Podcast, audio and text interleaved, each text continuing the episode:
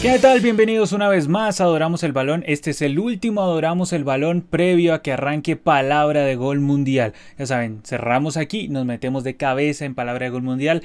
Recuerden, Adoramos el Balón también está en Spotify. Ya saben, nos ven aquí, nos escuchan aquí, también nos pueden escuchar en Spotify. Digo nos escuchan porque como siempre, no estoy solo, estoy aquí con el gran Gerard. Bueno, muy ansioso ya que empiece a rodar el balón en la gran Copa del Mundo que se nos viene y bueno, mucha información también por delante. Yo estaba hablando con Yogobol en una shortlist que grabamos hace poco, llegamos y dijimos, este es el mundial del pasa raspando, porque hay problemas con los derechos humanos, hay un problema con corrupción, hay un problema con el otro, pero qué lindo ver jugar a la pelota en esos estadios, qué lindo los partidos, todo eso, y entonces es como te quiero pero te odio, entonces el Mundial del pasa raspando, básicamente. Y el Mundial del pasa raspando tiene los siguientes partidos, vamos ya mismo a mirar plomazos y recomendados, o plomazos y partidazos, es como nosotros hemos llamado a esta sección, y aquí ya los tenemos absolutamente todos. Bueno, Gerald, Qatar, Ecuador, partido inaugural de la Copa del Mundo Qatar 2022. Al final, Ecuador, que sí iba a inaugurar el Mundial, a pesar de que Chile quería inaugurarlo,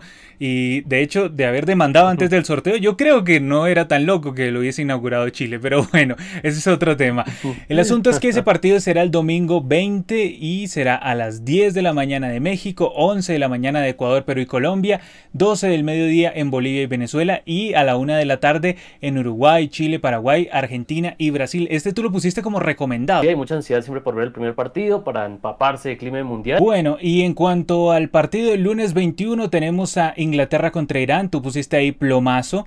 También pusiste el Senegal, Países Bajos como recomendado, todo eso en el 21 y también el Estados Unidos contra Gales, que es como partido recomendado. Pero yo creo que fuiste muy buena gente, porque yo creo que aquí el único recomendado es Senegal, Países Bajos, Bueno, digamos que el proyecto que es Estados Unidos-Gales de pronto sea como una especie de final adelantada por el segundo puesto del, del grupo B. Gerard lo puso como plomazo, totalmente de acuerdo, es un plomazo porque Argentina va a ganar eso 4 o 5-0, eso no tiene... Hay competencia. Sí, no hay competencia. Y luego, el mismo martes 22, 10 de la mañana Argentina, 8 de Colombia, tendremos a Dinamarca contra Túnez, otro plomazo, no estamos mejorando ese día, Gerald, se está empeorando, va a estar difícil, imagínate, porque te despiertas bien temprano, para ver Argentina contra Arabia Saudita y luego empeora con Dinamarca-Túnez, o sea, estás que te duermes, ¿sí?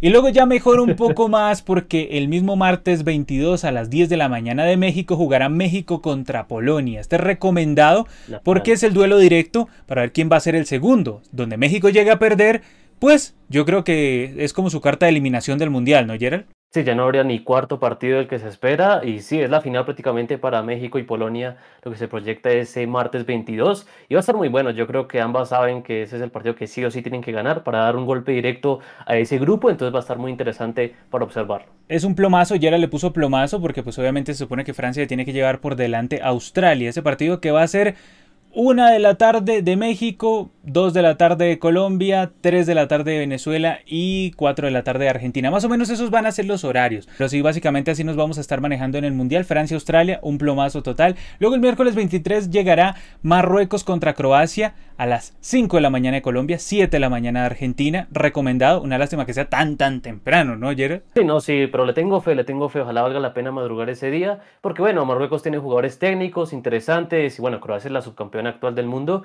Esperamos que también ofrezca un buen espectáculo en este Qatar 2022. Sí, exactamente, ojalá que lo ofrezca. En cuanto al resto de partidos, aquí tenemos en el miércoles 23 Alemania contra Japón. Gerald puso plomazo, pero yo no creo que sea plomazo, Gerald. O sea, tú pusiste Alemania-Japón, miércoles 23. No, no, espérame, espérame un momentico. A ver, plomazo, porque tú supones, bueno, Alemania se lo lleva por delante, Japón no va a hacer oposición, pero Japón es un animador. Recuerda que el rol de Japón es ese, animar los partidos de un mundial. No le gana a nadie, a Colombia solo, y porque Colombia es idiota, pero el caso es que generalmente es un equipo que te anima, ¿sí? Es un equipo que te anima, que te hace el esfuerzo. Claro. Te propone bien. Claro, claro. buen fútbol, es inteligente para plantear los partidos. Digamos que me debatí un poco y más después sí le di como cierta redención a Japón, así que bueno, de entrada sí le di como plomazo un poco injusto a este partido. Muy, muy injusto, Gerald, muy injusto. Este partido es recomendado. España-Costa Rica el miércoles 23, Gerald puso plomazo, pero yo creo que es el caso similar al de Japón, ¿sabes? O sea, yo creo que Costa Rica va a actuar como un animador y va a ser lindo ver qué tanta resistencia impone Costa Rica ante España. Yo creo que va a ser interesante. ¿Sabes a qué me hace acordar un poco al Costa Rica-Alemania de Alemania 2006? Ese 4-2, ah, goles de Guancho, Petrosten Frings. O sea, yo me acuerdo más o menos un partido de ese estilo. Yo espero. Exactamente, un festival de goles. Que obviamente pues gana España, pero festival de goles de todas maneras. Bélgica contra Canadá, otro recomendadísimo. Ese ya va a ser por la tarde del miércoles 23. Luego, el jueves 24, Suiza contra Camerún. Gerald puso plomazo y estoy totalmente de acuerdo, es un plomazo terrible. Jueves 24 igual. Uruguay contra Corea del Sur. Este recomendado porque es la batalla directa. Si Corea del Sur llega a perder, creo que queda eliminado ese mismo día, Gerald. Uy, sí, es que todos los partidos, casi que todos los partidos yo le di a ese grupo recomendados porque, bueno, hay muchas fuerzas equiparadas, también hay mucha historia pasada entre todas esas selecciones, así que sí, va a estar emocionante, ojalá, ojalá se proyecte esa, esa, esa, esa imagen que tenemos del grupo H, que sea muy competitivo, que sea muy luchado, entonces que tenga una buena jornada inaugural con un Uruguay-Corea que va a estar interesante. El jueves 24 también aparece Portugal gana en el horizonte. Este ya lo puso como recomendado. Estoy de acuerdo. Recomendado. Es un partido que te sientas a verlo y llegas y dices, bueno, si aquí gana, pierde, también se queda eliminado. Porque eso, eso funciona así. Porque a posteriori en los partidos, en las cuentas que uno hace, funciona así. Se va a quedar eliminado si no mejora la situación. A ver, jueves 24. Termina ahí con Brasil contra Serbia. Partido no recomendado, recomendadísimo este Brasil-Serbia. Muy interesante porque Serbia, recordemos, mandó al repechaje a Portugal en, en Europa. Y Brasil, pues es uno de los máximos candidatos a llevarse el Mundial después de Argentina para mí. Para ayer es primero, antes que Argentina, ¿sí? Pero bueno, vamos a ver qué es lo que se da en el Mundial. Igual este es un partido recomendadísimo. Hasta el momento yo creo que Gerald llevamos como una cuota de más recomendados que plomazos, ¿no? Porque igual eh, salvé el Alemania-Japón, salvé el España-Costa Rica, entonces ahí vamos, ¿no? Yo creo que vamos mejorando. Gana, por mayoría. Exacto, vamos mejorando. Gana por mayoría, lo recomiendo. Luego el viernes 25 de noviembre va a jugar Irán contra Gales, un plomazo, pero Dios mío, es un ploma, puro partido que DirecTV se hacia los derechos y nadie le pelea por esos derechos, sí. Dios mío. Qué partido, ¿eh? ¿eh? El mismo viernes, pero ya un poquito más entrados en la mañana, Qatar contra Senegal. Pusiste plomazo y yo no sé, está ahí, ¿no? Está en la delgada línea, a mí se me hace, que está ahí en la delgada línea. que no haya tanta competencia de entrada, digamos que yo esperaría una victoria contundente Senegal, pero veamos, veamos a ver qué tan luchado es. Ahora, luego, ese mismo viernes 25, Países Bajos contra Ecuador ultra recomendado. Qué partido, por favor, este Países Bajos contra Ecuador, sensacional. Ecuador que también llega complicado, ¿no? O sea, llega sin gol, llega con, con el síndrome colombiano, ese tricolor le está pesando. Hace rato que no hace goles, tampoco convocó a Byron para evitar demandas. Entonces, entonces, bueno, ahí está Ecuador, ¿no? Partido recomendado contra los Países Bajos. Luego, el día 25 de noviembre cerrarán la jornada Inglaterra y Estados Unidos. Y este recomendado, la batalla por la independencia, entonces muy muy interesante ese partido. Ya el sábado 26 tendremos Túnez contra Australia, Dios mío, Gerard.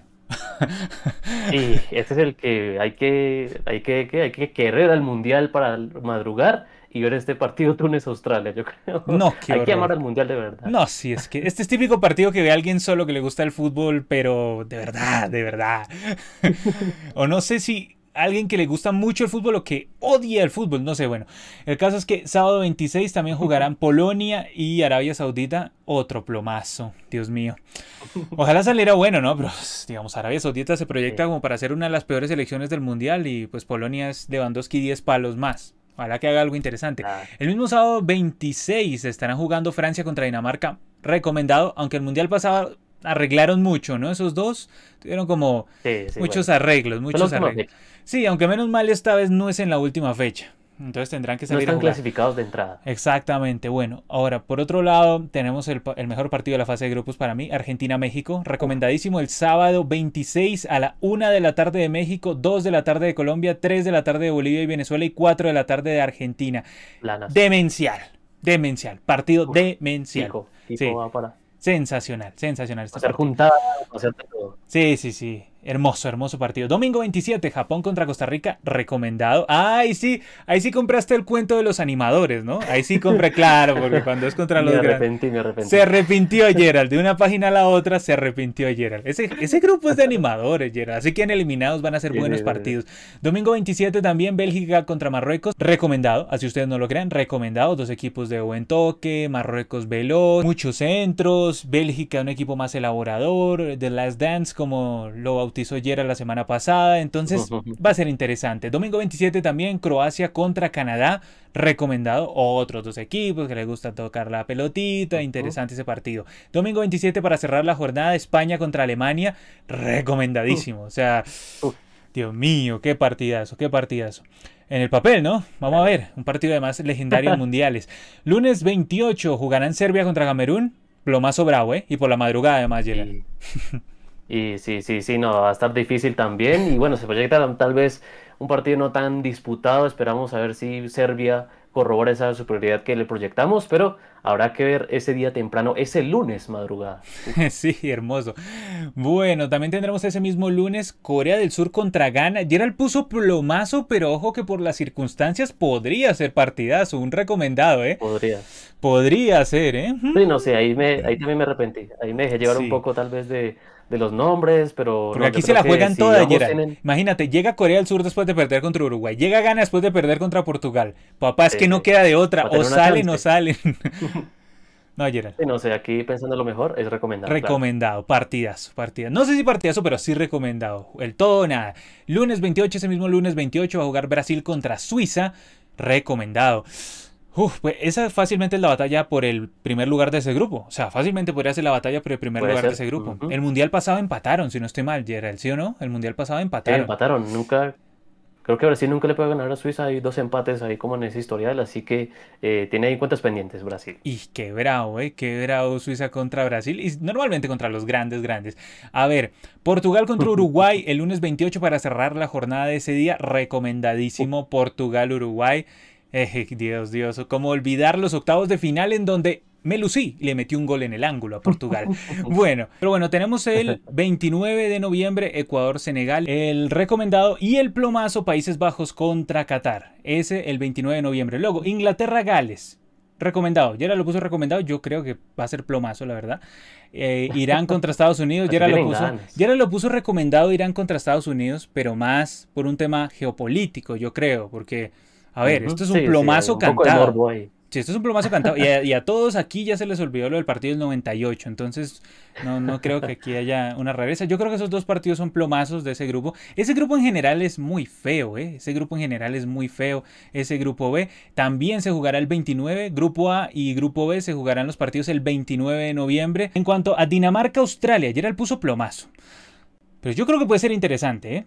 Yo creo, porque, digamos, Dinamarca ya a esa altura creo que estará clasificada. Australia ya estará eliminada a esa altura, creería yo. Pero de todas maneras le va a salir a jugar, no más por la vergüenza deportiva que por otra cosa. Entonces, por eso. Bueno, que son tres puntos, un punto. Exactamente. Entonces, no, va a ser un partido de animadores. Yo se le pondría recomendado. No sé si partidazo, porque a ver, si me lo pones a la misma hora que Túnez, Francia pues yo te veo Dinamarca-Australia, o sea, sí, o sea, sí. sí. o sea, ese sí está como bravo, ese será el 30 de noviembre, el Túnez-Francia y Dinamarca-Australia, esos dos partidos a la misma hora, y ese mismo día, el 30 de noviembre, se jugará Polonia contra Argentina y Arabia Saudita contra México. A ver, Gerald, Polonia contra Argentina pusiste que era plomazo, y Arabia Saudita contra México también pusiste que era plomazo, pero aquí se puede estar definiendo si México va a avanzar, ¿sí? Entonces, y yo no sé, ¿eh? Mm, ¿Quién sabe? Y bueno, yo quiero ser optimista con México, que ya tenga más o menos resuelto ahí, que podría pues llevarse una victoria no tan complicada ante Arabia Saudí. Pero, vez vamos a ver en definitiva qué pasa en realidad. Claro, dependerá de las circunstancias, ¿no? Dependiendo si México le hubiese ganado a Polonia o si México empató con Polonia, bueno, eso ya dependerá. A priori, Gerald los pone como plomazo. Yo no creo que sean tan plomazo, ¿eh? yo no creo que sean tan plomazo. Bueno, continuamos con el Canadá contra Marruecos que Gerald pone plomazo, pero ¿por qué Gerald? Imagínate esta belleza, dos equipos eliminados matándose ataques, o sea, no, no, no, hermoso. este partido, el 1, de diciembre, este partido entre Canadá y Marruecos, hermoso partido, dos eliminados matándose a contraataques, no, hermoso. Gerald dice que, si Gerald lo pones que plomazo, por favor. O sea, o sea, llega y pone, llega y pone Inglaterra-Gales, partidazo, pero pone Marruecos contra Canadá, plomas, un tipo incomprensible, un distinto. No, no. Bueno, por historia, no, por historia. No, venga con cuentos acá, papá. No, no. Así cuánto antecedente allá Es una vergüenza lo que hizo Gerald. Bueno, Costa Rica contra Alemania. Ese sí lo pone recomendado, porque claro, ahí sí se acordó de la inauguración del Mundial del 2006, ¿sí? Pero bueno, me faltaba de ese grupo, de ese grupo Croacia-Bélgica, ese sí es partidazo, obviamente. Tanto Canadá-Marruecos como Croacia-Bélgica se jugarán el 1 de diciembre. 1 de diciembre se jugarán esos dos partidos. Japón-España y Costa Rica-Alemania se jugará también el 1 de diciembre. Esos dos partidos, todos recomendados. Todos los cuatro partidos recomendados, todos los del 1. Aquí sí va a ser lamentable. Porque sí, van a ser dos al tiempo en cada uno de, los, de las secciones de los horarios. Pero sí va a ser lamentable perderse aunque sea uno de esos. O sea, una pena, una pena. Pero bueno, ¿qué le vamos a hacer? Así es el Mundial. Y ya en el último grupo gana contra Uruguay este partidazo. ¿eh? Además que nos rememora 2010. Entonces muy bueno mm, por ese lado. No, rememora 2010. Sensacional. Estos, partidos, todos los cuatro que les voy a decir, serán el 2 de diciembre. El 2 de diciembre serán estos cuatro partidos. Y entonces, como les dije, gana contra Uruguay. Recomendadísimo, partidazo. Corea del Sur contra Portugal. Mm, le puso partidazo. Sí, sí, yo creo que va a ser partidazo. Un animador, Corea del Sur, Portugal también a las contras. Va a ser interesante. Brasil, Camerún, de acuerdo, plomazo. Plomazo total. Camerún es un desastre. Bueno, vamos a ver si hace algo en el mundial, pero hasta su camiseta es inmunda. Pero bueno. Serbia contra Suiza. Este partidazo. Aquí se podría definir el segundo, ¿eh, O sea, aquí claramente se define el segundo o el primero. Quién sabe si de pronto Suiza se le revele a Brasil. No creo. Pero aquí se podría fácilmente dirimir el segundo puesto. Entonces, está interesante. En, yo creo que en la balanza, Gerald, nos quedaron muchos partidazos, pocos plomazos, ¿no? ¿Qué crees? Sí, por ahí tal vez un 70-30, hablando de porcentajes de nuevo. sí. Tal vez, tal vez sí, o sea, en su mayoría, pues todas las fechas tienen grandes partidos, gran oferta. Uno que otra madrugada que vas a tener que amar demasiado al mundial para ver ese partido de turno, pero no, eh, la programación está muy completa, muy buena. Hay partidos de todo, hay cruces de todas las confederaciones, de muchas selecciones interesantes. Así que bueno, por eso estamos tan ansiosos de que empiece ya esta fase de grupos tremenda. Bueno, ya les vamos a ver el once ideal de los lesionados. Mañana, el arquero francés, mañana en el arco, Kim Pembe en la defensa francesa. Em, Diego Carlos, el brasileño también, ahí en la defensa. Rich James, lateral derecho. Lateral izquierdo, Chewell. Entonces aquí, Gerald, de los que habíamos visto la semana pasada, me parece que Kimpembe es nuevo. Kimpembe es nuevo y precisamente el día de hoy que se confirmó que se bajaba la convocatoria, estaba ya elegido por The Champs antes, pero no pudo recuperarse de sus problemas físicos y justamente el día de hoy anunció que no va a estar en Qatar. Es brava, ¿no? Ese es serio. Ese es serio, serio, ¿eh? Mm. Ese es serio, serio. Baja seria. Pues, mal, la que tú, habías, puesto antes a Barán, pero. Barán llega con dudas. Claro, con dudas. Ahí está. Entre algodones, diríamos acá. Entre algodones. Pero bueno, en esta defensa fundamentales, a ver, Rhys James, yo creo que es una baja fundamental para Inglaterra. Diego Carlos no, porque digamos, eh, ahí tenías, tenías a Marquinhos, déjate pasar, tenías a Thiago Silva, bueno, ahí tenía. Kim Pembe es una baja sensible para Francia, sensible, Ben Chilwell, yo diría que es sensible para Inglaterra también, yo diría. Sí, también. Y el mediocampo, el mediocampo es lo más sensible, lo más sensible en cuanto a lesionados. Giovanni Lo Celso, clave para la escaloneta. La escaloneta es la escaloneta es Messi, De Paul y luego viene Lo Celso o pondrías en otro orden Messi, eh, De Paul, el Dibu y luego viene Lo Celso o cómo sería tu orden en la escaloneta de, de Sagrada Trinidad o Cuatrenio. Y bueno, sí, digamos que mm, es que por lo general va a tener como más protagonismo atacando y demás, y lo Chelsea era recontra clave, era pues un pasador permanente que se asociaba bien con los de arriba, encontraba permanentemente a Di María, Messi, tenía buenas sociedades, así que si yo proyecto a Argentina con un equipo que va a ser protagonista y ofensivo, yo creo que tal vez ahí Lo Chelsea entraría ahí como en la santísima trinidad. No, total, Lo Chelsea es una baja sensible. Ahí está mirando quién lo puede reemplazar, si Enzo Fernández, si de pronto el Papu Gómez, bueno, ahí se está observando varias alternativas. Todas esas alternativas vamos a estarlas charlando ya en Palabra de Gol Mundial, nuestro programa especial durante todo el Mundial, donde vamos a hablar en la fecha previa, durante cada fecha, al terminar, eh, todo lo que esté dejando el Mundial, predicciones, análisis, absolutamente todo ahí en Palabra de Gol Mundial. Ahora, también en ese mediocampo está Kanté, baja sensible para Francia, y al lado de Kanté Paul Pogba, otra baja sensible. Gerald, aquí ya contamos tres bajas sensibles para Francia: Kimpembe, Kanté y Pogba. O sea, Está bravo, ¿no? Esta maldición del campeón que siempre llegan y comentan en, la deep web y que llegan y dicen, no, es que el campeón se va a caer, ahí van a avanzar, yo qué sé, Dinamarca y Australia, ¿no? bueno. porque además lo chistoso es que si llegase a avanzar a Australia, si llegase a avanzar a Australia, jugaría contra Argentina y reeditarían el repechaje del 94. Una cosa out of context. pero rarísima. Bueno, le serviría a Argentina para vengar a Australia, perdona, para vengar a Perú, que cayó contra Australia. Ahora, en la delantera, del once ideal de lesionados tenemos a Marco Royce, que bueno, ese tipo nació de malas y ya, ya queda así. O sea, es impresionante lo de Marco Royce.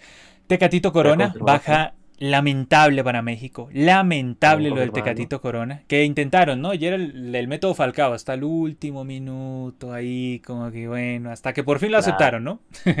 ya no. Lo aceptaron, sí, o sea, estaba cantadísimo de pronto ya que era un poco ingenuo pensar de que de pronto iba a llegar al final. Se estuvieron ahí por toda pura esperanza. Pero no, Tecatito no, no va a estar definitivamente con México. Y también en esa delantera del once ideal de lesionados está Diogo Jota de Portugal.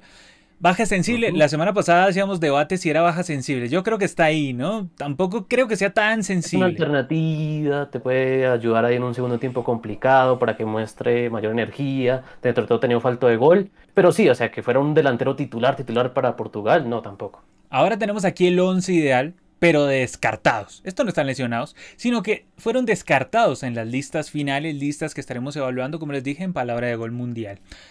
El 11 ideal de descartados. David De Gea, Gerald. Me sorprendió que dejaran fuera De Gea, porque era como un clásico ahí en España, ¿no? Igual Luis Enrique le apostó a una renovación furiosa, ¿no? Como ven, es la furia española, bueno, es una renovación furiosa y casi que lleva una sub-20, pero sub-20 interesante. Es increíble cómo selecciones que sí van al Mundial hacen renovación más pronta que selecciones que no fueron al Mundial, ¿no? Qué cosa tan llamativa, ¿no, Gerald? No, sí, claro. Y bueno, Luis Enrique, que es muy de sus jugadores y eso, o sea, ya venía trabajando con Unai Simón, ya había otras apariciones ahí que venían tocando la puerta de España. De no es que estuviera con una actualidad mala en el United, de hecho, pues a veces le toca trabajar mucho y se luce, pero bueno, ya se nota que no es del agrado de Luis Enrique, no es de los que usualmente llama, así que se quedó afuera el portero de ya trayectoria en España. A mi parecer, cuando menos mal, pues no lo estaba haciendo tan bien, sino cuando menos mal lo estaba haciendo en el United, ahí es cuando no lo llamaron. Y cuando más mal lo estaba haciendo en el United, ahí era cuando más lo llamaban. Una cosa increíble, pero bueno. Centrales. Tomori de Inglaterra y Sergio Ramos de España. A ver, lo de España viene por la misma línea que dije anteriormente. El técnico le ha puesto una renovación furiosa. Si te sale bien, técnico genio, había que renovar todo eso. Ahora te sale mal, ¿por qué no llevaste a los experimentados? Porque bueno, lo típico. Igual yo en esta apoyo totalmente a Luis Enrique porque como dije antes, selecciones que se quedaron eliminadas del Mundial no han hecho la renovación ni la van a hacer. En cambio, selecciones que van al Mundial le apuestan a renovación, como el caso de España, ¿no? Se la juega toda. Entonces, Sergio Ramos, fuera. ¿Baja sensible? No lo sé, podría ser, pero yo no creo no es el Sergio Ramos de otros años, entonces tampoco creo que sea tan, tan sensible. Ahora, Tomori, ¿tú qué dices, Gerald, para Inglaterra? No parece tanto, ¿no? Sí, no, digamos que no era el titular, obviamente, no era, y también no ha estado como siguiendo los procesos últimamente con Southgate, pero dentro de todo, pues estaba teniendo una actualidad en el Milan, cumplía, y bueno, también me llamó la atención, me llamó la atención dentro de todo que no lo llevaron que sea de alternativa, prefirió otros nombres, pero sí, entonces no va a estar acá el central del Milan inglés, de origen, bueno, de origen del Chelsea, pero se va a quedar por fuera este Tomori que me parece interesante como alternativa, pero finalmente no va a estar. Ahora, en cuanto al lateral izquierdo, tenemos a Mendy el francés. A ver, Gerald, ¿qué pasó ahí?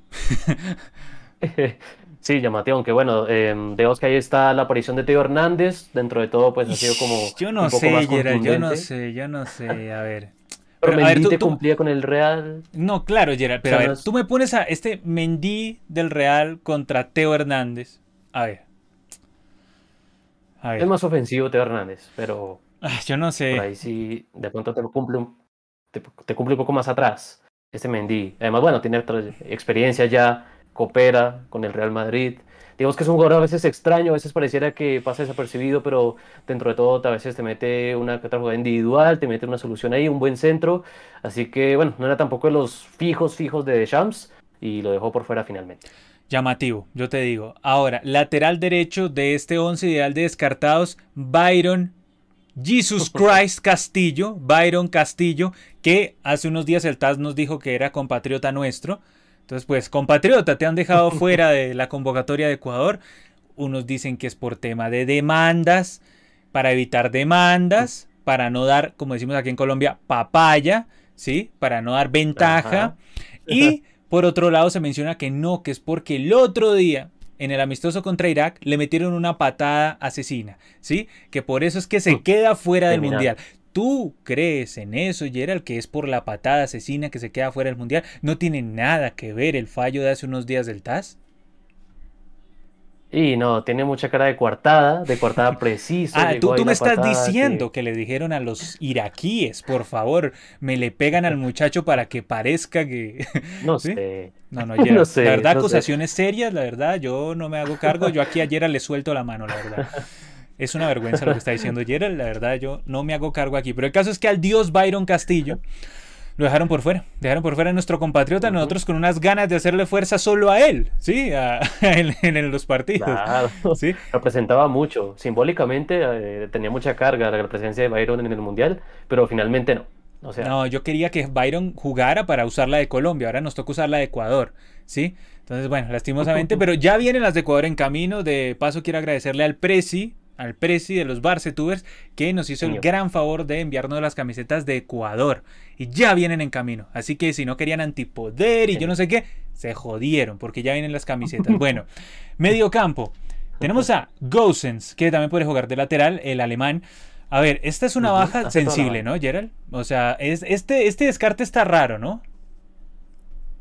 Muy raro, muy raro porque era una solución, era un jugador muy versátil que te puede hacer toda la banda, que en la Euro fue fundamental. Precisamente me acuerdo de un partido contra Portugal clave donde Gosens es la figura y, es como el factor X de ese encuentro donde pues Alemania gana de forma contundente y con el gran aporte de Gonsens, que bueno, como te decía, es un lateral que hace toda la banda, tiene mucha velocidad, tiene mucho criterio para atacar, para pasar al frente y bueno, llamativo, llamativo que al final Flick no lo no lo no lo que no lo convocara más allá que O sea, ¿a quién decidió en vez, en vez de Gosens? O sea, ¿quién va a ir en vez de Gosens ahí? Y bueno, pues ahí quién sabe si ponga, bueno, ahí a veces ha puesto a Schule, lo, lo, corre, o si no, pues también está Kimmich, pero Kimmich, o sea, que es como bien versátil ahí. Pero bueno, llamaba la atención, llamaba la atención porque, digamos que de entrada, pues hasta si me apuras, yo creo que era como titular Gosens en Alemania. Sí, Gosens, o sea, la verdad que yo lo veo acá y yo digo, ¿será que Gerald se equivocó? O sea, bien, bien llamativo, bien llamativo, pero bueno. Por el medio campo, ya era el Armón 4-4-2, entonces por el otro costado del medio campo tenemos a Correa, de Argentina, ¿no? Este también llamó la atención que no estuviera en la lista final de Scaloni, Gerald.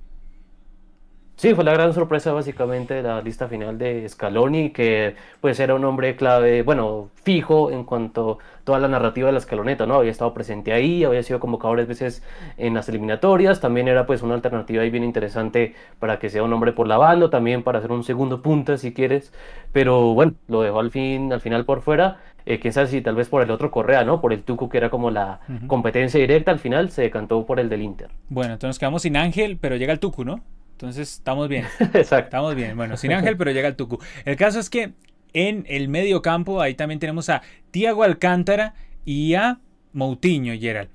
A ver, está raro lo de Tiago Alcántara, aunque si bien es cierto, en el Liverpool ha tenido como unas altas, otras bajas, lesiones, lo han complicado, pero sí llama un poco la atención. Yo creo que hubiese aportado, o sea, si bien es cierto que le están apostando una renovación, por eso dejaron fuera a Sergio Ramos, a De Gea, y no sé, yo creo que Tiago un poquito hubiese aportado. Y el caso de Moutinho, Gerald, ¿qué piensas de estos dos?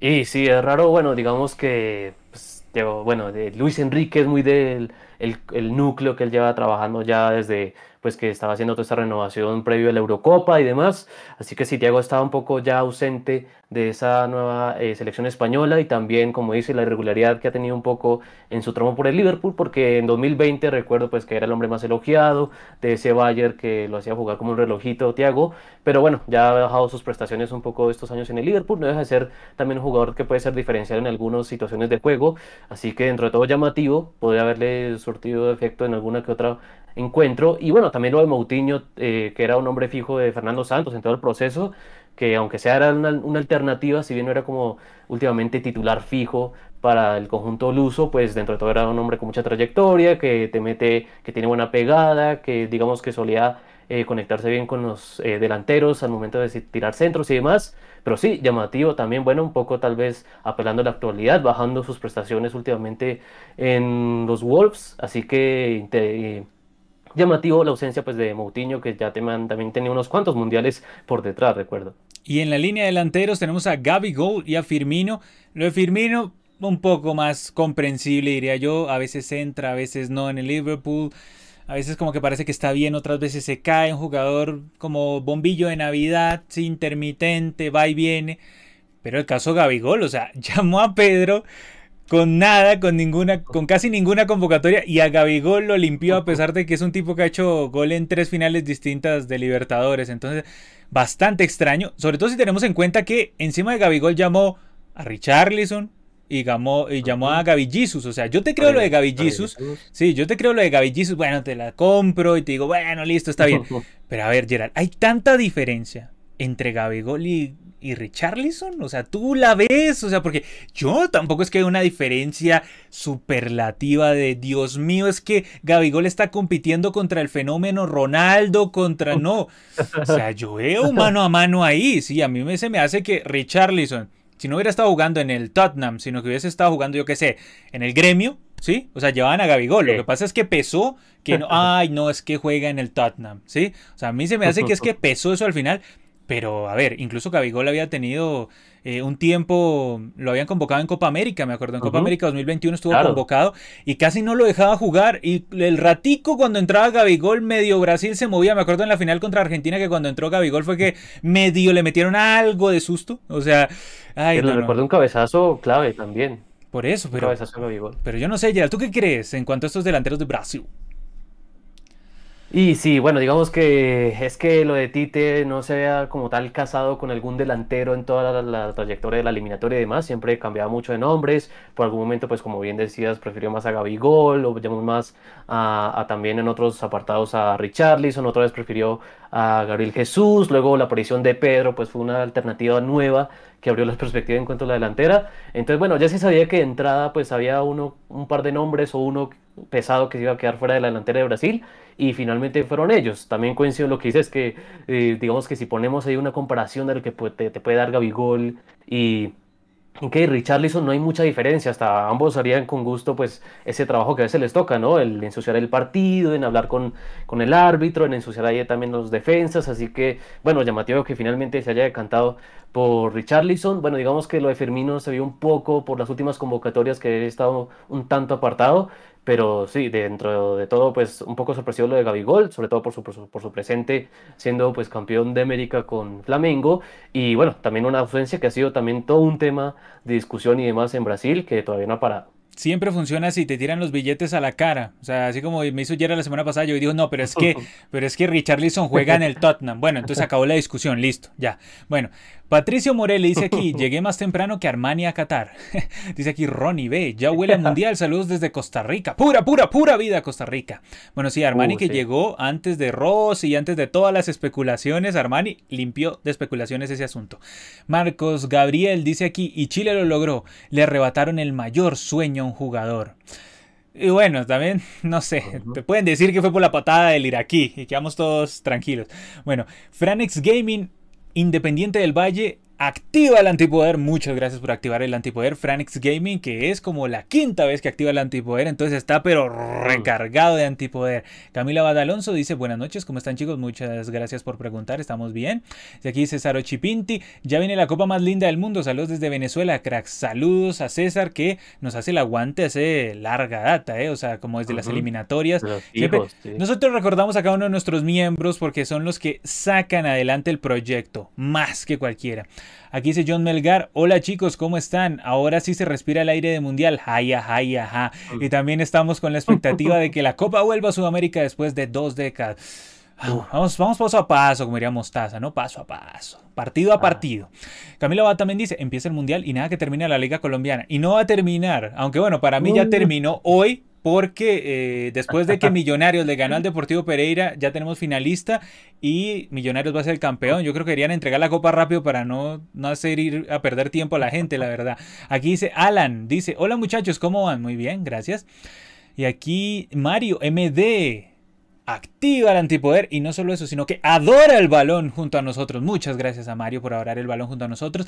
Y aquí Franix Gaming. Dios mío, Viene todo un mensaje. Muchas gracias por la donación primero, pero viene todo un mensaje. Es un tratado. Dice, el antiecuatoriano General Cortés vendido, Chile y Perú dañaron a un jugador. Puede que Ecuador hizo un error por no tener mejor documentación. Ecuador dedicará esos goles a Perú y Chile en el Mundial. Palabras fuertes, pero muchas gracias por la donación. Dice aquí Egosum, dice, seguro van a decir que a Byron no lo llevan porque está lesionado de la super falta que le hizo el iraquí. Yo que lo sospechaba y la gente que lo escribe. Aquí Kevin Dávila dice, éxitos en palabra de gol mundial, van a ser Twitch todo es posible en el mundo del antipoder. Y aquí dice Camila Abad, anulo Mufa, Brandon en contra de Millos. No, señor, ya es el campeón. Todos sabemos que numéricamente es el campeón. Dice aquí, Eduardo Cardona, muchas gracias por hacer el aporte. Dice, ojo que Qatar lleva entrenando desde septiembre. Desde septiembre del 2010. Pero yo creo que ni así le va a funcionar. Desde septiembre del 2010 está entrenando. Arabia Saudita también, ¿no? Y sí, sí, te pueden entrenar 14 años, pero bueno, yo la verdad no me fío. Vamos a hablar de los teloneros. ¿Te acuerdas del grupo ya eran los prisioneros? Pues ahora tenemos un nuevo grupo, los teloneros. Son los teloneros del ah, Mundial. Ese grupo de selecciones que para que no parezcan tan eliminadas, se inventaron partidos al lado o encima del Mundial. Entonces, para que parezca como, uy, muchachos, estamos, estamos ahí, estamos ahí, no, no digan que no, no digan que no. Aparte, este mundial que tiene estas cosas raras, porque ningún otro mundial se presentó de esta manera. O sea, que, que, tuviéramos, Dios mío, yo nunca vi eso, Gerald. O sea, 2010, 2006, 2014, 2010, yo nunca vi eso. Yo iba a partidos a 20 días del mundial, un mes del mundial. O sea, lo sumo, creo que lo máximo era 20 días, 15 días del mundial y ya está. Pero aquí, tenemos, aquí tenemos partidos el, día del Mundial. o sea, una cosa increíble. Pero bueno, vamos a mirar la convocatoria de la selección chilena, que es la que nos dio la idea para ponerle a esta sección los teloneros, porque de ahí viene la banda, los prisioneros. Entonces, estos son los teloneros. Entonces, en el bajo estaba Chile. Y, y Chile va a jugar contra Chile va a jugar contra Polonia y Eslovaquia. A ver, siempre Gerald marca en blanquito para los que nos están viendo aquí en YouTube, luego los que nos escuchen en Spotify, Gerald marca siempre en blanquito las novedades en la convocatoria. Y Gerald puso las siguientes novedades en la convocatoria de Chile.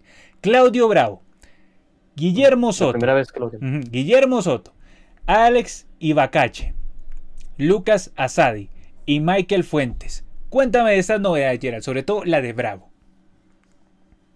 Sí, bueno, es la primera vez que llama pues, al reconocido arquero y capitán de mucha trayectoria en Chile. Eh, por fin lo llamó eh, en esta oportunidad Berizzo. Y bueno, entre todos ya los demás son jugadores que se han venido destacando en el último torneo chileno, ya como, bueno, a excepción de Guillermo Soto que tuvo participación en Huracán y lo hizo bien ahí hasta aportando con asistencias y todo para el Globo. También Ibacache que se metió un poco al final, fue anunciado después con anterioridad, pero se metió el jugador del Everton. Eh, Lucas Asadi, de lo tal vez mejorcito que vio lo de Chile este año se metió ahí para la convocatoria de Berizzo y finalmente Michael Fuentes, haciendo varios goles con Audax Italiano en el campeonato chileno, tiene la oportunidad ya de meterse en clima de selección de La Roja. Convocatoria completa eh, con Cristóbal Campos de lo de Chile, Brian Cortés de Colo Colo, que ya casi que se ha vuelto un fijo ahí en las convocatorias chilenas. También Juan Delgado del Pasos Ferreira, Paulo Díaz de River Plate, Guillermo Maripán del Mónaco, Gary Medel del Boloña. Sí, gente, Gary Medel aún juega, no me sigan preguntando. Sí, Francisco Sierralta del Watford, Gabriel Suazo del Colo Colo, no confundir con Chupete, por favor, se lo ruego. Volantes, Williams Alarcón de La Calera, mira, de La Calera. También tenemos a Nayel Meshatú, de... ¿Qué equipo es ese, Jera? y no me acuerdo si era como de. Kortrich. De Azerbaiyán, algo así, de Azerbaiyán o Kazajistán. Me acuerdo que pues, fue una de las novedades en convocatorias anteriores. Y aquí lo volvió a llamar un hombre, pues que sí, era solo, solo apareció por Berizzo. Exactamente. Ojalá le pueste a la renovación, que esa sea como la idea: renovar, renovar. Por Dios, renueven. No fueron al mundial y no renuevan. Ya vamos a hablar de eso. Bueno, Felipe Méndez, Moscú. Marcelino Núñez del Norwich, este jugador que surgió de la Católica y mira ahorita dónde está Marcelino, está haciendo una carrera interesante, Marcelino. Ojalá, un tipo muy joven todavía, está muy joven, entonces ojalá lo lleven de buena manera. Esteban Pavés del Colo Colo, Arturo Vidal del Flamengo, que suscitó varias polémicas porque hay un sector que ya no quiere más a Arturo Vidal en la selección chilena.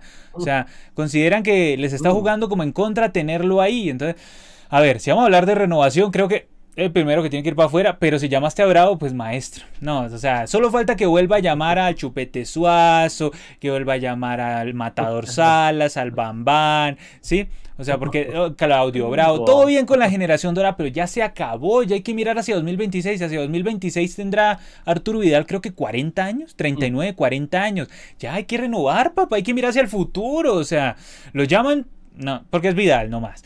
Y porque el técnico, bueno, eh, es un tipo falto de personalidad, siempre lo he dicho. Darío Osorio de la Unión de Chile completa también el grupo de volantes y en cuanto a los delanteros, Ben Brereton del Blackburn Rovers, que este es el Ben 10 de los chilenos, Joaquín Montesinos, el pelionero del Cholos Tijuana, Diego Rubio el Colorado Rapids, Diego Valencia del Salernitana. Diego Valencia estuvo fue en el Colo Colo, y era lo me falla la mente, bueno, ya me dirás. Ángelo Enríquez. En, la Cato. En la Cato estuvo, en la Cato, en la Cato, sí, no me quería perder, por eso está Gerald para no dejarme comportar como un idiota. Aquí Ángelo Enríquez también y completa la convocatoria Alexis Sánchez. Entonces tenemos Alexis, Arturo Vidal, Claudio Bravo y Gary Medel. Ahí tiene su renovación, gente. Ahí tienen. Bueno, listo. ¿Querían renovación? Ahí tienen renovación. Sí, porque todo bien con el asunto Byron Castillo, es cierto, el tal les dio la razón, pero el único problema de que Chile no fuera al Mundial no solo es el asunto Byron Castillo, hay que mirar otras cositas también. Mm. Pero bueno, cada quien se convence de sus mentiras. El caso es que Chile va a jugar el 16 de noviembre contra Polonia. Eh, Dios mío. Iba a jugar el 20 de noviembre contra. Ese es Eslovaquia, ¿no, Gerald? Eslovaquia, exacto. Exactamente. no mismo día de inauguración del Mundial. Sí, no me quiero confundir con el Dovenia, tú sabes que eso es muy delicado. Bueno, convocatoria de la selección paraguaya en noviembre de 2022 jugará contra Perú y contra Colombia. Las novedades, Gerald, tenemos a Juan Espínola del Godoy Cruz y delantero Ramón Sosa de Gimnasia. Háblame de estas novedades. Sí, bueno, digamos que de los tantos eh, arqueros que ha probado últimamente eh, Barros Esqueloto, no había llamado todavía a Juan Espinola de Godoy Cruz, de también buen presente en el torneo argentino, y Ramón Sosa, una de las eh, promesas paraguayas que también se proyectan para de cara al futuro, finalmente lo llamó, había tenido actuaciones interesantes con Gimnasia Esgrima de la Plata en el último semestre, así que finalmente estará con la selección albirroja, veremos si le da chance Guillermo. Completan la convocatoria Tony Silva del Pueblo de México, Santiago Rojas de Nacional de Asunción, Defensas, eh, tenemos a Iván Ramírez de Central Córdoba, a Iván Piris de Libertad, a Fabián Balbuena del Corinthians toca música, bueno, Corinthians toca poca, pero bueno, es como una costumbre por los brasileños. Gustavo Gómez de Palmeiras, este sí toca más música, actual campeón del Brasileirao Palmeiras, eh, felicitarlo también campeón del Brasileirao. Finalmente. Sí, sensacional. Lo que le faltaba. Exactamente. No, si es que, de hecho, estaba mirando una estadística ahí de Gol Brasil, una publicación de Gol Brasil y mostraban que el único equipo que no cambió de técnico fue el Palmeiras. Sí, el Palmeiras. Creo que junto a, junto a otro que estaba por ahí perdido. Creo que Sao Paulo y Palmeiras fueron los únicos que no cambiaron de técnico en toda la temporada del Brasileirao. De resto, hubo equipos que cambiaron hasta 3, 4 veces de técnico. Bueno, Bruno Valdés también de la América de México. Mateo Gamarra de Olimpia de Paraguay. En, cuanto a los defensas. En cuanto a los volantes, Blas Riveros eh, de Brumblil. Eh, bueno, ya me dirás ese equipo donde era. Matías Villasanti. de Dinamarca. De Dinamarca, muy bien. Juega en Dinamarca Blas Riveros, Matías Villasanti del Gremio, Matías Rojas de Racing, Diego Gómez de Libertad, Richard Ortiz de Olimpia, Andrés Cubas del Vancouver. Pintaba bien Cuba, así se perdió un poco. Brian Ojeda del Real Salt Lake, Jesús Medida en Chesca Moscú, Matías Galarza del Corichiva, Miguel Almirón del Newcastle, que también se perdió un poquito Almirón. ¿Cómo ¿eh? está jugando Miguel Almirón? se perdió un poco. Pero está bien, está bien. No, sí, o sea, tú me puedes decir que está bien, pero digamos, para lo que yo esperaba de Almirón en las eliminatorias, ya, ya. Esto, eh, en deuda todavía. Ah, bueno. En deuda. En deuda, total, sí, o sea, ahorita está bien, todo fenomenal. Que no vaya a ser el típico síndrome del que juega bien allá y cuando viene aquí se desaparece, ¿no? Ojalá que no, porque es muy normal. Conocemos mucho ese síndrome. Uy, vaya si lo conocemos. Bueno, Lorenzo Melgarejo de Libertad y Richard Sánchez del Club América. Cuanto a delanteros, Julio Enciso del Brighton, Derlis González. Este es interesante. ¿Y te acuerdas que en la eliminatoria yo protesté porque no lo llamaron cuando mejor estaba? Y mira, lo llama ya cuando. en fin, ¿qué le vamos a hacer? Y Sebastián Ferreira del Houston Dynamo. Paraguay jugará el 16 de noviembre contra Perú y el 19 contra Colombia. bueno, vamos a mirar la siguiente convocatoria, la de Bolivia. Aquí tenemos la convocatoria de Gustavo. ¿Esta sí la armó Gustavo Costas, Gerald?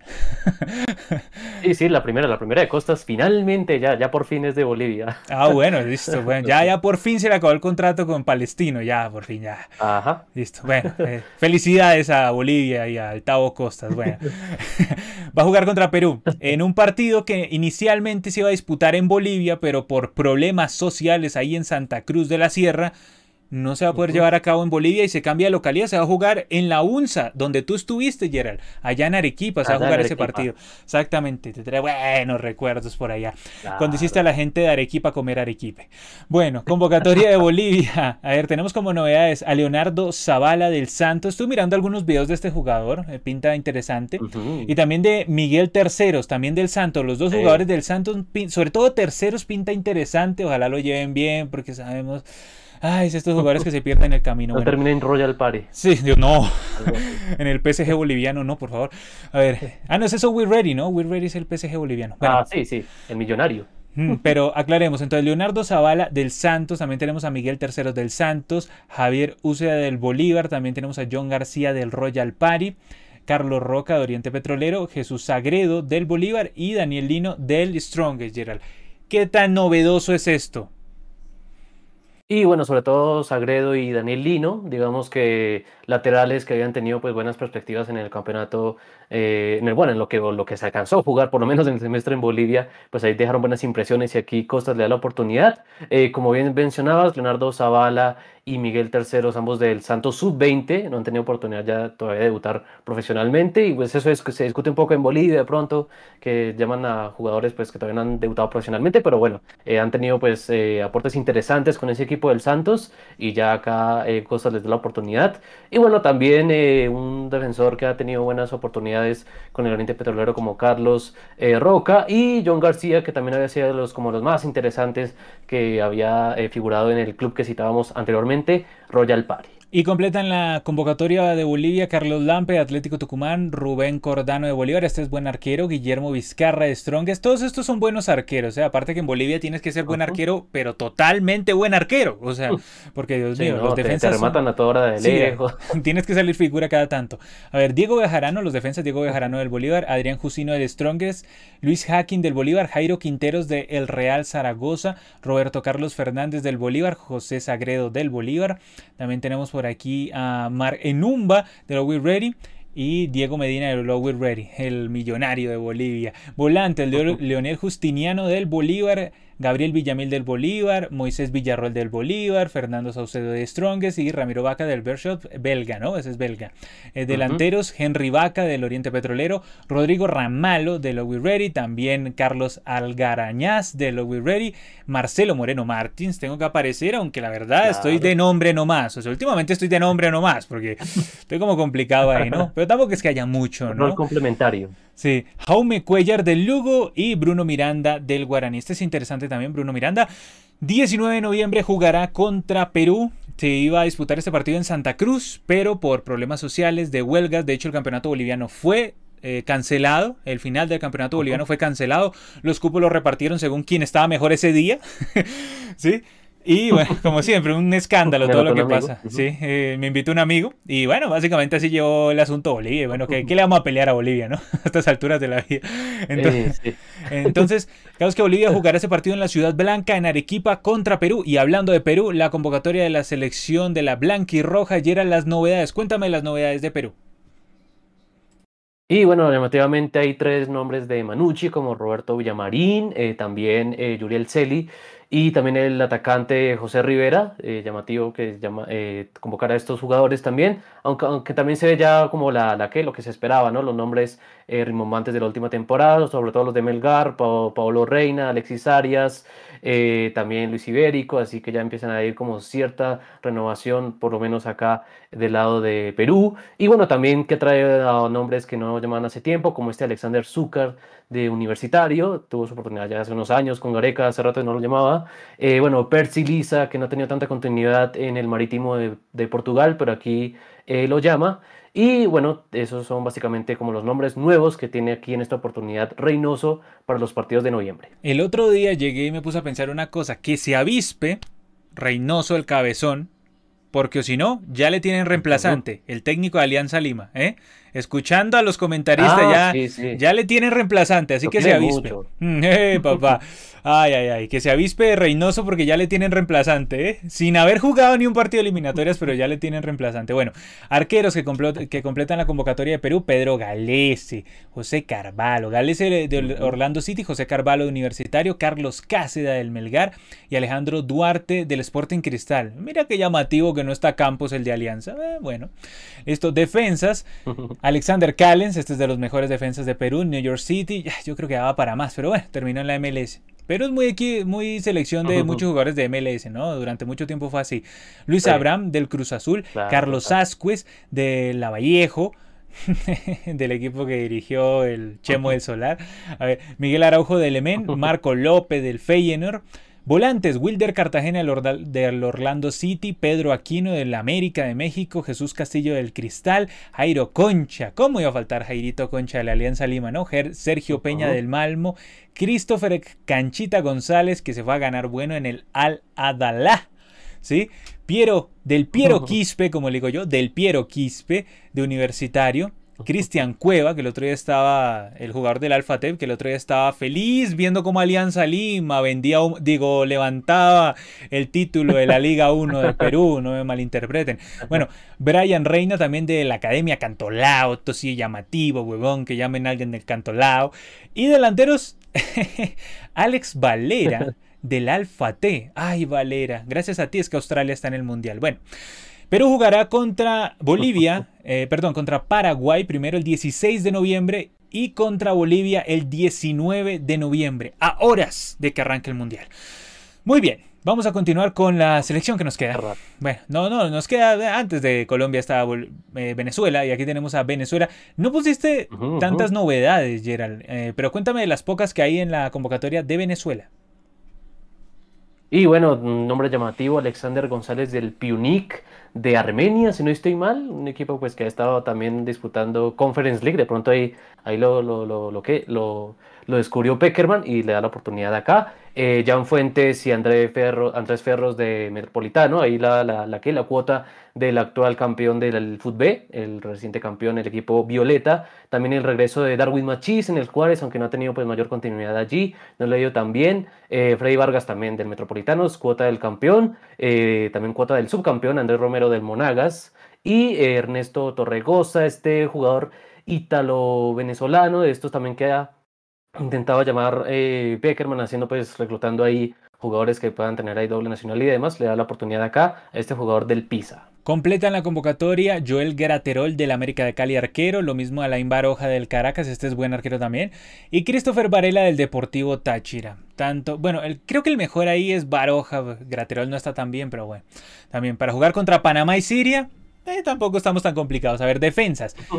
Jordan Osorio del Parma, Miguel Navarro del Chicago Fire, Ronald Hernández del Atlanta United, Christian Macun de New England Revolution, John Chancellor del Corichiva, Nahuel Ferraresi del Sao Paulo, Johan Cumaná del Deportivo La Guaira.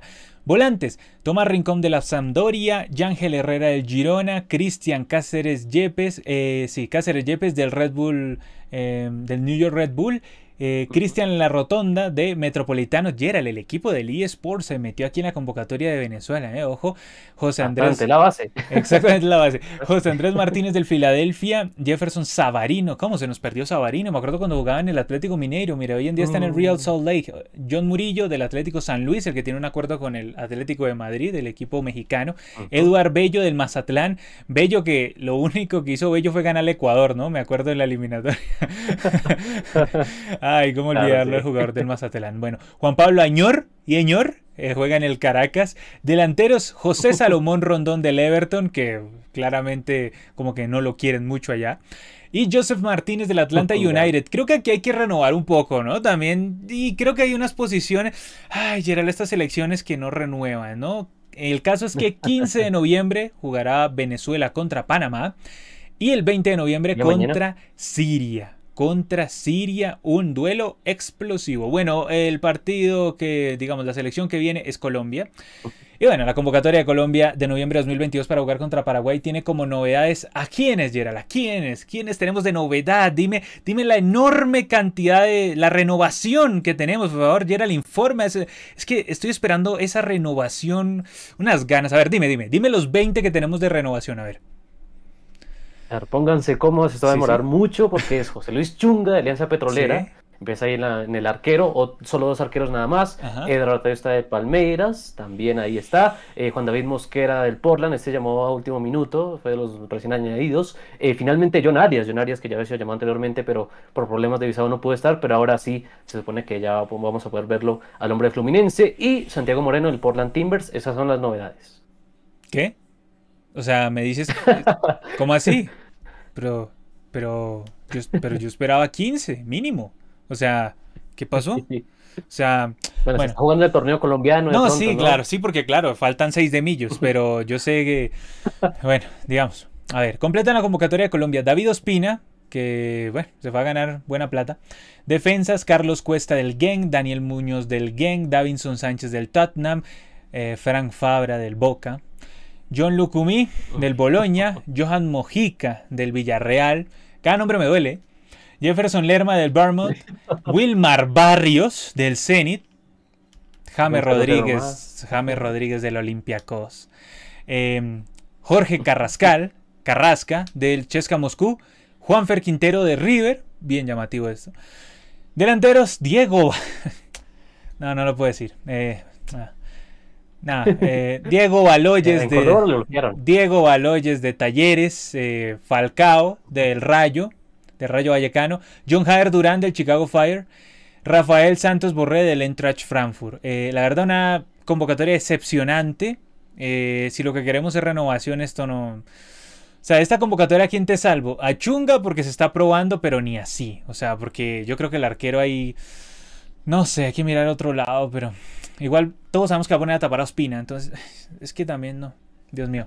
Los defensas, bueno, te patrocino a Cuesta, Muñoz, a Lucumí y hasta ahí. O sea, ¿qué hace Davinson ahí? O sea, ¿qué hace Fabra ahí? ¿Qué, hace Mojica ahí? Todos los que nos eliminaron del Mundial están ahí. O sea, volantes.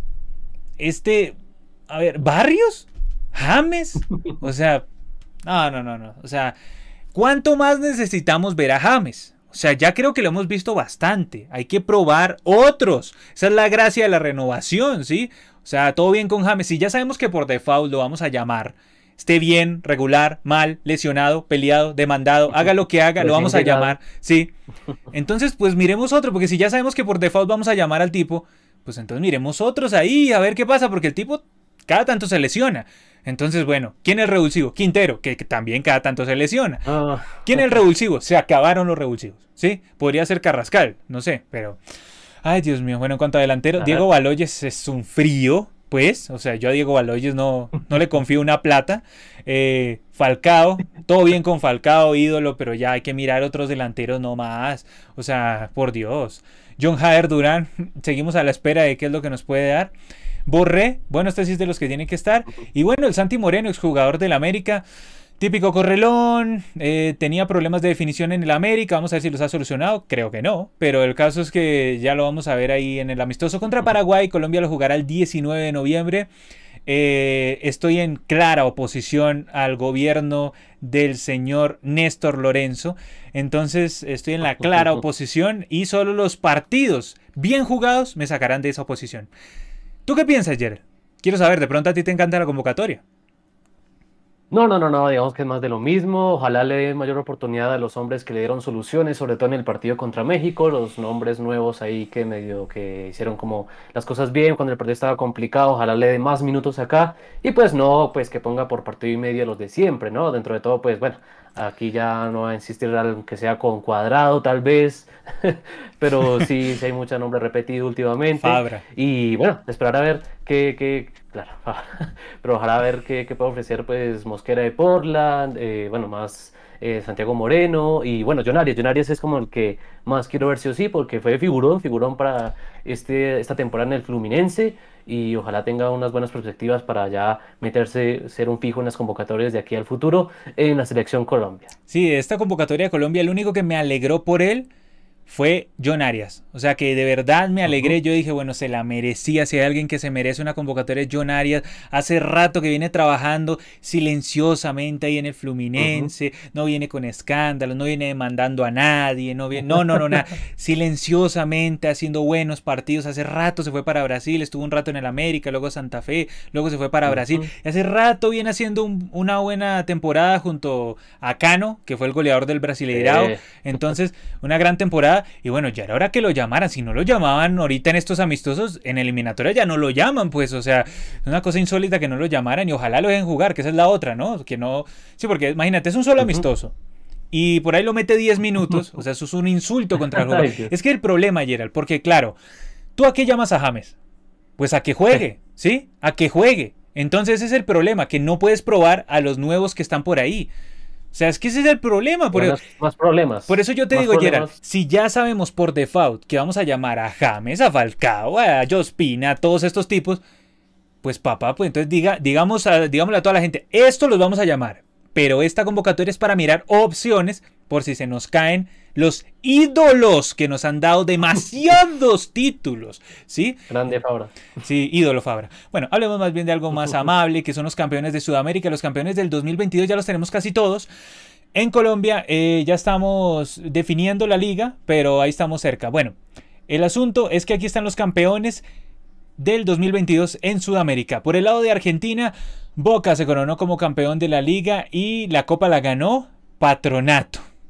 No me pregunten cómo, no me pregunten por qué. Eliminó a Boca. Pero la ganó y a River. Y le ganó a Talleres del dios Baloyes. Y bueno, patronato, ahí lo voy a tener en, una Libertadores sin licenciar, Gerald. La cantidad de equipos sin licenciar que me llegaron a la Copa Libertadores. Patronato, Magallanes, la Longaniza Mecánica, la, una cantidad, una cantidad de equipos que me llegaron sin licenciar. Solo falta que me llegue Águilas y se acabó todo. O sea, si me llega Águila Río Negro, ya se acabó la Libertadores. O sea, pasa a ser la Sudamericana el torneo top. Se acabó todo, sí. Bueno, entonces la liga en Argentina la ganó Boca. ¿Y qué decide Boca? Y la copa la ganó Patronato. Patronato. Y bueno, ¿qué era? Patronato, increíble. Bueno, el caso es que la liga en Bolivia la ganó Bolívar. Bolívar se ganó esa liga, aunque se la ganó. apertura. Claro, la apertura, porque clausura no se jugó. o sea, no se terminó en buen cauce porque hubo una, una huelga y, así terminó. Gerald, en Brasil, ¿quién se llevó todo? Y el Brasileirao fue finalmente para el verdadero para Palmeiras, ese título que le faltaba al proceso de Abel Ferreira. Y la Copa do Brasil, esa que da tantos millones fue para Flamengo, si le faltaban más premios, ahí tuvo la Copa do Brasil para el Mengao. Sí, estar muy preocupado Gabigol, el otro día lo vi durmiendo con la Copa de Brasil y con la Libertadores, debe estar con una preocupación, ¿sí? En Chile, en Chile, Gerald, dime, Dios mío, dime Gerald. Bueno, bueno, era, bueno, dentro de todo, pues en la liga estaba cantado, como venía la temporada, que iba a ser tarde o temprano Colo Colo, el campeón el equipo de Quinteros finalmente se consagró en la liga. Y, aquí volvemos al pasado porque un tal Magallanes volvió a ganar en Chile, ganó la Copa Chile en penales ante la Unión Española y eh, será uno de tus equipos ahí que verás en la Libertadores. Uno de los de que no tiene licencia, ¿sí? En la Academia, los Carabeleros. Eh, junto a la longaniza mecánica, eh, vienen a, a, no licenciarme la Copa Libertadores. Sí, bueno, es una cosa de locos. Eh, Dios mío. Eh, también hay que decir una cosa, y es que este es un equipo recién ascendido, ¿sí? O sea, ganó la Copa Chile y es recién ascendido. O sea, eh, bueno, que tenga superación, eso es importante en la vida. Eso es importante, que el carabelero, que la academia llegue a la Copa Libertadores. Bueno, por el lado de Ecuador, la liga la ganó Papaucas. Como yo lo advertí hace un mes, la gente aquí no puede decir, no, este estaba antipoder humo, no. Yo les dije, el campeón va a ser Papaucas. Me encanta el escudo. Me hace acordar a mí corriendo. Entonces, por eso, el Papaucas, campeón. Campeón, el Papaucas le ganó a Barcelona. Aparte, Barcelona picando penales como Panenka. Una cosa impresionante. Bueno, eh, Barcelona siempre es un, cómico. Un cómico, ¿no? Ay, Dios, el Barcelona. La Copa de Ecuador la ganó Independiente del Valle. Estos están certeros con las copas, ¿no, Gerald? Sí, ¿no? Y se quedaron con las ganas de ganar ahí la segunda fase, no les alcanzó, pero se desquitaron con la Copa Ecuador, que tuvo un formato raro, un cuadrangular ahí. E Independiente del Valle terminó ganándole a 9 de octubre, que descendió. Y bueno, ahí finalmente se consagró el Rayado en otra competencia ecuatoriana, a pesar de que ya había lo hecho hace unos días atrás en la Copa Sudamericana. Y en Paraguay la liga se la llevó en primera instancia Libertad, en segunda instancia se la llevó Olimpia. Hace poco el decano ganó su título que fue el 46, si no estoy mal, ganó el título 46. 46. Exactamente. Si hay tanto que escribían, hablen del de Olimpia, hablen de... Todo bien con Olimpia, ¿sí? Pero es que Olimpia no lleva 29 partidos sin ganar en la Libertadores, ¿sí? Entonces había que darle prioridad a los grandes. entonces, entonces el caso es que Libertad y Olimpia se llevaron la liga en Paraguay, apertura y clausura. La Copa, Gerald, ¿quién se llevó la Copa? El Sportivo Emiliano sorprendió ahí, le ganó a Nacional. Este, esta, suerte, esta suerte de Vélez Sarsfield a la paraguaya, el Sportivo Emiliano, recién ascendido, ascendido este año y pues bueno, conservó la, la, la, la permanencia ahí, se mantuvo en la división de honor de Paraguay y se llevó la Copa Paraguay también. Dios mío, el Sportivo Ameliano. Dios, está para que haga un cuadrangular con el Magallanes, con la Longaniza Mecánica, bueno, Dios mío, estos equipos que me gusta porque tienen para Sudamericana. Exactamente. Bueno, Gerard, a tus dominios un poquito te como que te quita la licencia, ¿no? Un poquito. Sí, sí, vamos a ver cómo lo sortean en la fase nacional, de pronto guaraní o guaileña. La amada fase nacional de Gerard que solo por eso estuvo en Argentina. Mm. Bueno. bueno, imagínate un cuadrangular esportivo Ameliano, Patronato, Magallanes, no una cosa pero Dios mío, vendible nivel Dios, así como cuando Patronato iba a jugar allá en Abu Dhabi y se bajaron, ¿no? No jugaron eso porque eso no daba plata. Una cosa, Dios mío. Bueno, y bueno, hay que parar todo, gente. Hay que acabar con el directo ahora porque el campeón de la Liga 1 de Perú fue Alianza Lima. ¡Qué sorpresa! ¡Qué sorpresa, Gerald! ¡Qué sorpresa que Alianza Lima ganara la Liga 1, ¿no? Estoy muy sorprendido. Eh, te voy a decir, Gerald, me vi el partido y no lo vuelvo a hacer. Ah. No lo vuelvo a hacer.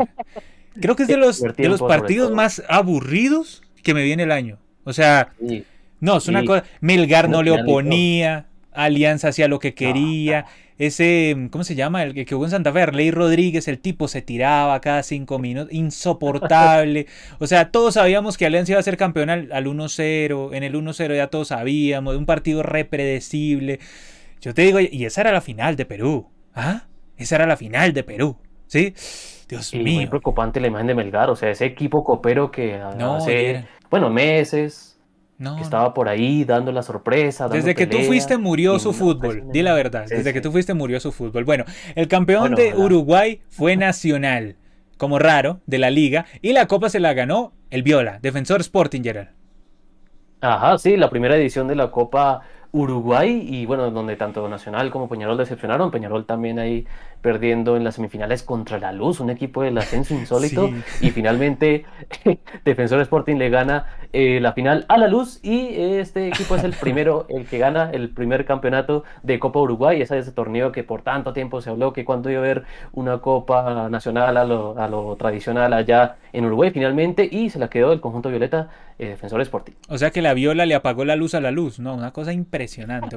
Eh, en Venezuela, Metropolitanos ganó la liga, el equipo eSports, como le dice Gerald, se ganó esa liga. Y, bueno, ahí lo va a tener en la Libertadores, Dios mío. Otro sin licenciar, muchos equipos sin licenciar, muchos equipos sin licenciar. Ahí los vamos a tener en Copa Libertadores. Gerald también va a tener su cuota sin licenciar en la Sudamericana. Y en Colombia, la Liga 1 eh, del 2022 se la llevó Atlético Nacional. Ahí lo voy a tener a ver qué es lo que hace. Sí, vamos a ver qué es lo que hace, porque con Autori, la verdad que con Autori yo uh, lo veo bien eliminado en primera ronda, pero bueno, digamos, vamos a ver si mejora, ¿no? Porque con Autori, uff, Autori es un vende humo bravo, ¿eh? Igual le queda, le queda Paranaense para. Le, le, buscan cualquier puesta en Paranaense si le va mal. Sí, sí, se queda increíble como vuelve a Nacional y elimina a Nacional de vuelta. O sea, yo creo que es el ídolo más grande de Millonarios, Autori. O sea, es una cosa insólita. y hablando de Millos, ganó la Copa Colombia, lo cual le da ya un puesto en la fase previa de la Copa Libertadores. Ahí lo vamos a tener. Pero eh, Millos seguramente va a ganar la liga en, de aquí a 20 días. Entonces, como va a ganar la liga Millos, entonces pues va a estar en fase de grupos de forma directa. Y ahí, y ahí tendríamos que, creo que el Tolima, si no estoy mal, es el que entraría por reclasificación. Y luego correrían creo que al Medellín. Medellín creo que sería el cuarto ahí para que vaya a Copa Libertadores también. Y luego, eh, lo único bueno para Santa Fe que Millonarios gane la liga es que corre cupos para que vaya a la Sudamericana y Gerald goce a Santa Fe en la Sudamericana, y se ría de Santa Fe en la Sudamericana. O sea, es un combo completo, ¿sí? Es un combo completo. No solo, no solo me roba, sino que luego se ríe de mí. O sea, es una cosa increíble. Pero bueno, ¿qué le vamos a hacer? Te encanta robar junto a tu equipo. Bueno, listo. Eh, miremos aquí qué nos dice la gente. Ay, qué novela la de Byron Castillo. Dicen aquí, nada, esos amistosos en esa época, en esta época ya sobran, ¿cierto? Dicen aquí Franix Gaming, dale Polonia y Eslovaquia. Los apoyo desde Charlotte, Carolina del Norte. Dicen aquí, claro, porque juegan contra Chile. César Ochipinti dice, me gustaría ver la inauguración del Mundial, pero jugamos contra Panamá ese día. La selección siempre es prioridad. Uy, señor, pero por favor, no. A ver, uh. y Brereton no fueron prestados por sus equipos para jugar con la selección chilena. Ah, mira, ya era lo que nos dicen aquí Ariel Torrealba, que eh, y mm. Brereton no fueron prestados por sus equipos. Toca revisar eso. Aquí nos hacen ah, un aporte en plata peruana y dicen, Byron Castle no irá al mundial. Ja, Saludos. Me encanta como Byron Castle. Israel dice, qué ingratos que son con Arturo, pero se entiende. Creo que ya la cabeza le está matando al muchacho. Es que Arturo dio mucho, pero. ¿Y en Río? Está complicado. Arturo en Río es una cosa. Se pierde. Frank's Gaming dice: Vidal ya debe retirarse. Gozum dice: Levante la mano el que le cantó a Vidal: No vas al mundial en la final de la Libertadores. Y de una vez levanta la mano él. Dios mío, Dios mío. ¿Qué, cosa con la gente, eh? Es una cosa impresionante. Bueno. Mario me dice, Águilas Doradas rumbo a la Libertadores, aguante las Águilas, el equipo más grande del país. Dice aquí Franix Gaming, Independiente del Valle, Almirón superior a Grealish inglés, inglés eh, argentino superior a Grealish inglés, los jugadores ingleses sobrevalorados, en fin. Ay, Dios mío, Grealish Díaz, ¿cómo olvidarlo? Aquí dice Gozum, gran jugador exitoso, pero no al Mundial. ¿Qué más nos mencionan por aquí? Franix Gaming dice, nuestra baja sensible junior Zidane Sornosa. Mira, ayer. Al final, ¿qué pasó con Zidane Sornosa? Bueno, vamos a hablar de eso ya en Palabra de Gol Mundial. Vamos, eh, no, no te quiero preguntar ahorita, vamos a evaluar todo eso en Palabra de Gol Mundial. Franix Gaming dice aquí a lo último, Recopa Sudamericana igual, Independiente del Valle versus Fla, ¿alguna predicción? Y yo creo que a priori debería ser del Flamengo, ¿no? Ese título, pero bueno, ojalá de bastante batalla el, Independiente del Valle, yo lo espero, ojalá por el bien también del partido. Y mencionan aquí, Camilo Abad dice sin licenciar y se ríe. Sí, tenemos varios equipos sin licenciar y como él siempre, anula Mufager. Gerald, lindo directo, ¿no? El último de Adoramos el Balón antes de que arranque el Mundial, haremos una pausa en Adoramos el Balón y volveremos después de que termine el Mundial para hacer ya un balance del Mundial y también de los temas que se estén suscitando. Pero hasta aquí llega Adoramos el Balón. Como te digo, Gerald, la pausa y arranca palabra de gol mundial. Exacto, excelente, excelente. Fue bueno mientras duró, pero bueno, ya volverá, adoramos el balón y nos ponemos en modo mundial, en modo Qatar, en modo palabra de gol mundial. Así que estaremos ahí súper atentos a todo lo que ya demandará el tema de moda, el tema que inundará toda la actualidad futbolística en el próximo mes. Así que bueno, aquí estaremos, aquí estaremos, no les faltaremos a la cita. Y como siempre, un placer haber estado con, junto a todos ustedes, un placer. Y será hasta la próxima, ya la, la próxima vez en palabra de gol mundial. Gracias a todos por acompañarnos. Como bien dice Gerald, esto es palabra de gol. Aquí adoramos el balón pero en la próxima ocasión que nos veremos será en Palabra de Gol Mundial.